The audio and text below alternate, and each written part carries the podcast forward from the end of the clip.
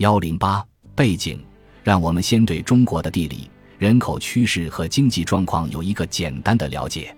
中国的环境非常复杂，有些地区十分脆弱，地貌类型多样，有世界上海拔最高的高原和山峰，有两条最长的河流，还有许多湖泊、漫长的海岸线和广阔的大陆架。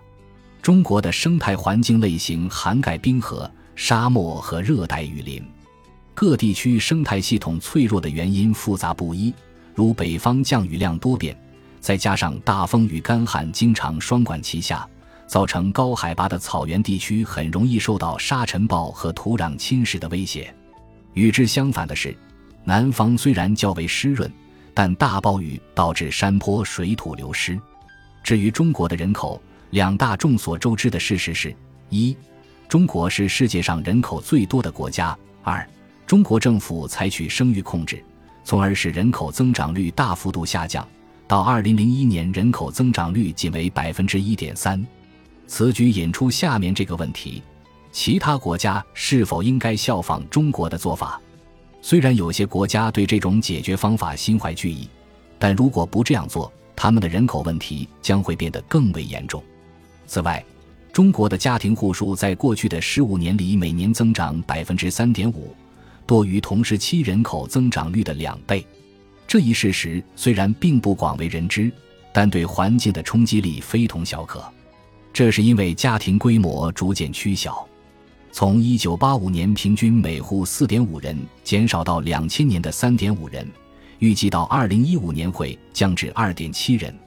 与此同时，家庭户数增加了8000万，增加的户数甚至超过俄罗斯总家庭户数。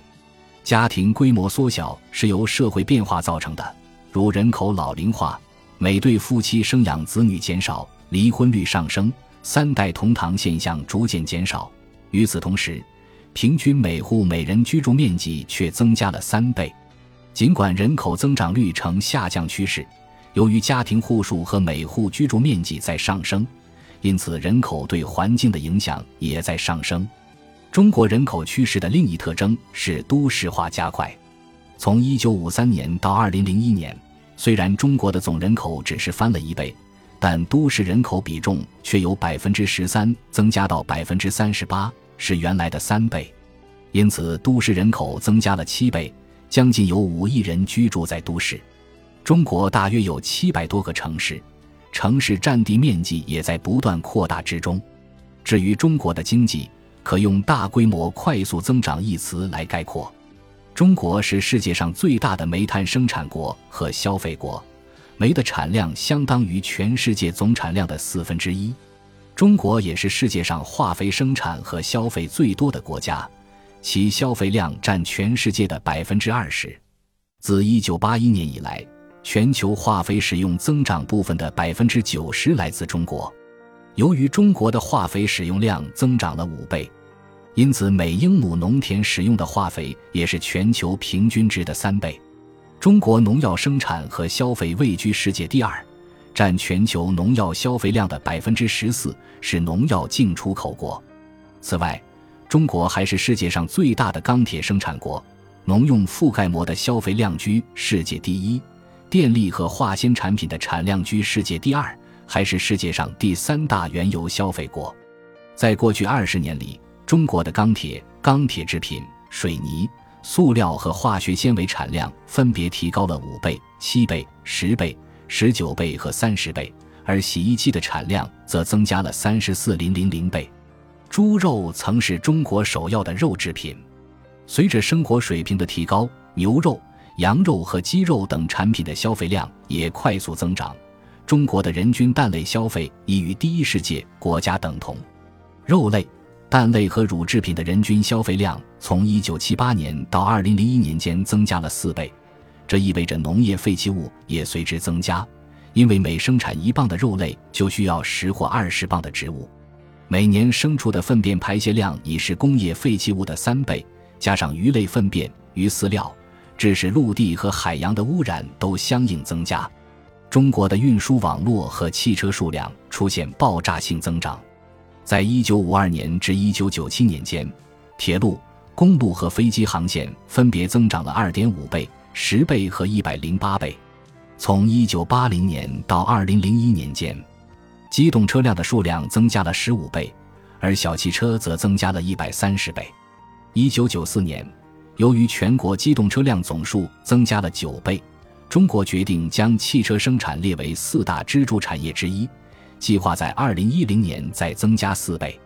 这样的话，中国将成为美国和日本之后世界第三大汽车生产国。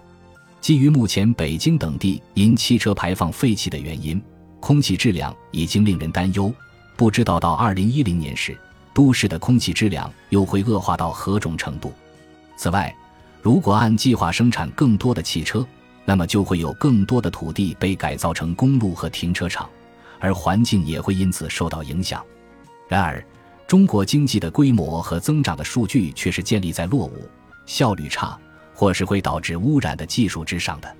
中国工业生产的能源效率只是第一世界国家的一半，如造纸业的耗水量是第一世界国家的两倍，灌溉系统采用低效的慢进法，造成极大的浪费，还有土壤养分流失、水的富营养化以及河流沉积物增加等问题。